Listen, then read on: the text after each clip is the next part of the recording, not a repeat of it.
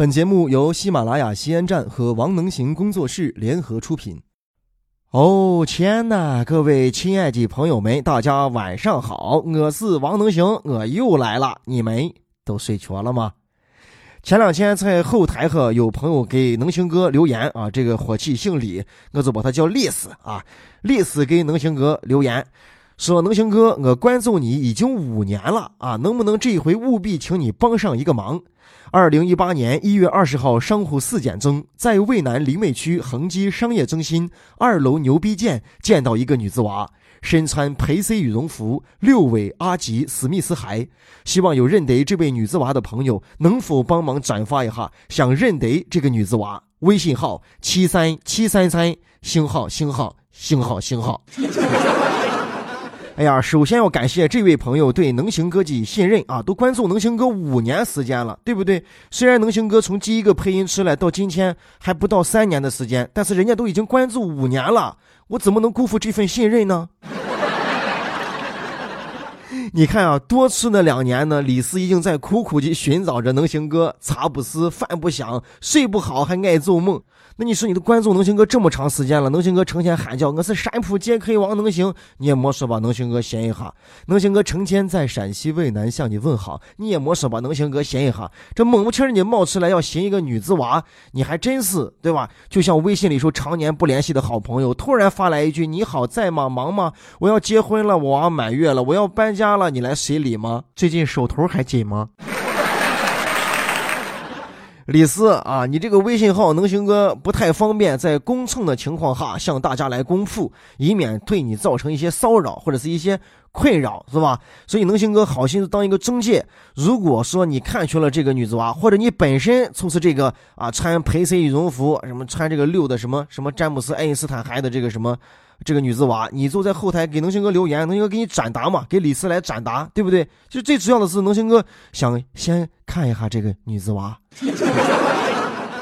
其实能行哥还有一点是隐隐约约的担心啊，万一这个李斯你发的这个寻人启事是一个烟雾弹哦，你真正想发一个征婚启事，对吧？我把你号一说，你再把我平台上的女粉丝给我拐跑了咋弄呀？能行哥这些女粉丝，能行哥自己都是个个都是如手家珍，你要是把他们都拐跑了，到时候谁翻能行哥的牌子呀？那我不成了孤单北半球了，半球了，球了。哎呀，咱好好说。这个李斯呢，碰巧了这个女子娃，也许在那一瞬间呀，他明白了什么叫缘分啊，什么叫做一见钟情。但是呢，一月二十号的混合你碰巧了，二十四号才给能行哥才留言，四天都过去了，对吧？这女子娃的培 C 羽绒服啊，袖口都磨黑了啊！你这留言都应该说，寻一个身穿羽绒服是培 C 的，袖口是黑的女子娃。你当时为什么不冲上去抓住这一顿缘分呢？哎，为什么不冲呢？是不是因为她男朋友在旁边呀？不该，不该啊，不该，不该！你第一时间就应该冲上去，对吧？感情这个事情挡不住，根本就挡不住。冲上去，不管旁边有没有人，你说姑娘，我切一步说话，对吧？礼貌的把她领到旁边。你说你紧锁我的眼，我看，姑娘，我就想跟你说一句话，对不对？你的羽绒服是什么牌子的？李同学，真的啊，能行哥见过啊，主持过的婚礼有新人是这样子的，就像你这样机缘巧合、一见钟情、偶然的相遇，人慢慢的感情升温啊，最后就真的步入了婚姻的殿堂，人都结婚了。所以呢，有这样的机会，你真的一定要扎实，对吧？成不成你自己做了才知道。但是我给你个建议，你可以到恒基后头那个小石城去蹲点守候，一般逛完恒基的女子娃呀，总该到后头接上一碗米线。能行哥真心的希望你能够碰巧对巧寻巧这个你一见钟情中意的这个女子娃，到时候配上一张照片啊，到后台发给能行哥，让能行哥也看一看这个女子娃到底是什么样的人物，对吧？能够吸引你，是不是啊？都关注我五年了，一句话都不说，因为她你都跟我说话了。今天呢也算是发布了一贼寻人启事啊，但是呢特别的是他是幸福的、浪漫的啊这种寻人。寻人的方法有很多种，我估摸着有一种啊，你们可能大部分都见过啊，碰巧过。这个寻人呢，就一个推荐啊，就是宁寻啊，宁寻在街道上宁寻这个人，一般的都是两个人，一般是一男一女，一般的年龄比较大，一般的都是外企的口音，对吧？然后那天能行哥在渭南朝阳路啊，快过马路的时候呢，就被这么一对儿啊给拦住了。这个男的就开始开口说话了啊！宝兰说：“哎，师傅，我问你个事儿呗。”我说：“怎么了？”他说：“师傅是这，俺俩是河南的，河南到这儿来找孩儿来了，孩儿给丢了，不见了，已经好多天了。然后你现在肚子饿了，还能不能给上一块钱，我买买个馒头啥的，我垫吧一下。”我一听他这样说，顿时我的标准普通话就直接飙出来了。我说：“是这样吧，要不然这样。”我报警，让警察来帮助你，好不好？底下呢就是一个派出所，我来打电话啊，他们来帮你找孩子，你看多好，是吧？吃的问题可能也会解决了。他说：“哎呀，你说那是啥？我就交一块钱，我买个馒头，我我自己找就得了。”我说：“你别自己找了，我说你这外地人，我说我报警，好不好？幺幺零，我先给你打，警察马上就到这儿来了。”话说到这个地方的时候，我男的脸突然嚓一下子给拉下来了，说话的语气都拧了啊，已经已经拧了，再也不寻娃了啊，嘴里还骂骂咧咧的，说啊男的我给你要上一块钱，你给了给不给了算了，你在那说啥了？你还不还报警了？你报你报你报，那妈，哎，我刚一开口，我说我恁妈来，你骗人了是不是？你是不是骗子？我就跟他说：“我说你俩包通谈，我现在马上报警啊！我就拿电话，我真的准备打幺幺零呢。人一看我拿电话出来，对吧？着急了，嘴里骂骂咧咧的，就干滋一下就往东边就给走了。哦哟，我跟你说，害怕太太，能行哥这是年轻和几年啊？我是跟你说。”这一块钱我肯定就给他了，但是现在啊，我见到这个事情，我根本就不会给啊，心里边已经免疫了，没有一点点的波澜，不会去判断你是真的还是假的，我是一概认为你就是假的。我相信肯定还会有人上当吗？一块钱又不多，是吧？你难道还一块钱都不给我？这个事情哥不相信他是有原因的。我想起来我大学的青春岁月，那个时候年少嘛，从大雁塔广场往回逛的时候，在路边人行道啊，黑马日揣的，然后就有一对这样的老夫妻，一模一样的话术，说他来寻娃来了，寻不着来了。我还仔细听完了，然后说他要两块钱买上几个馒头，要欠吧一下。我就在兜里边掏钱，其实掏钱的时候啊，那两个人的眼神。就有有一点点的不太正常，就盯着那一种放光的，知道吗？但我没有觉得太大的不对。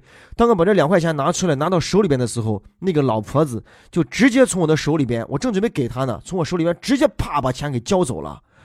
交走的那一瞬间，我就知道我上当了啊！因为我还期盼着他们两个人能跟我说一声谢谢，什么都没有说，钱一交，直接就走了。跪在路边的啊，面前铺上一张纸，什么求八块车费，求十块车费回家的啊，学生模样的，孕妇模样的啊，摆上一个学生证的，是吧？大家都见过吧？跟上面那个寻孩子的私吃同门，其实都是一样的。这些缺车费的人啊，这这永远都在缺那八块钱、十块钱，啥时候去看，啥时候菜，真真的啊，真真的。有一个学生说呢，从大一啊来到这个城市就见到这个人缺车费，大四毕业了还在这要车费，一直四年了都没有回去呢。但四年的大学你可能垂直溜溜都没有学哈，但四年他求车费求的很可能在这个城市都能买上一套房啊，你还不信？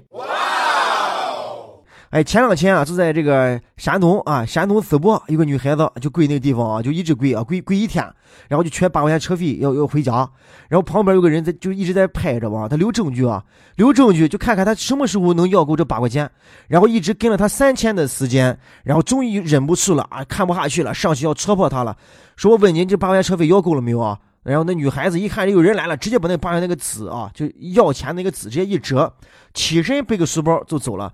这个人呢边呸边跟着后头走，说我问你啊，你在这跪了几天了？你到底要够没要够车费啊？什么时候能回去啊？然后女孩子就一直不说话，就跟着说，我早都看出来你是个骗子了，你知道不？我一直要留证据，我要曝光你。没想到这个女孩子突然就回头说，你报啊，你来报我啊，你报啊。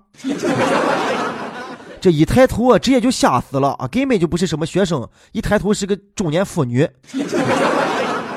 这是不是中年妇女也没关系啊，反正也没想着抱他啊，不是，是一定要抱他，不是他到底抱不抱他？后来这个记者就采访这个跟跟陪这个人，说你为什么要陪？他说我看不过啊。他说他给记者说，你知道他一千能要多少钱吗？一千至少要八百块钱，最高的一千要一千二。他说：“你怎么知道他一千最高一千二？”他说：“啊他跟那边那个要饭去啊认得，他们两个人老比业绩呢。要饭的跟他说，还是他那个行当可以，一千最高能要一千二呢啊！要饭要不下几个钱。”我感觉呀，每个人啊，从最开始都是从善良的变成心硬，到最后变成了不善良。这中间这个过程呢，可能就是有很多这样的人在消磨着咱们的善心跟良心嘛，是吧？让大家最后觉得都不相信了。现在这个善心啊，都快跟瓜皮画上等号了。以前说呀，这人好心，这人善心。现在你敢行个善，人家敢说你是个瓜皮，你说是不是？那你说这以后慢慢的，这谁还敢相信这个世界？最后呢，跟大家说一个非常有意思的寻人啊，有一个小伙子在屋里说，跟爸妈就吃饭，从小到大呢，爸爸妈妈都不爱吃什么辣子，但是他呢自己特别的爱吃辣椒，爱吃辣子。有一回呢，出差到重庆去了，吃了重庆那个火锅，觉得我的天呐，太香了。那么他为什么不生在重庆呢？爸爸妈妈为什么不吃辣？他自己这么爱吃辣子呢？他一度怀疑啊，重庆才是他的家，他可能是个重庆人呀。对，最后呢，爸爸妈妈告诉他。他真的不是亲生的，他真的是重庆人。然后这个小伙子真的在重庆寻到了他自己的亲生爸妈，害怕不害怕？哎呀，我特别爱吃月饼，我是不是长额济人？不说了，我已经准备好粉笔跟纸了，我要上街去求回家的路费了。嗯，我就在长安路，你们来逮我哟。能行哥在陕西渭南向你问好，祝你好梦，晚安，快睡吧。本节目由喜马拉雅 FM 西安站荣誉出品，在喜马拉雅 FM 首页点击“听西安”，订阅收听更多精彩内容吧。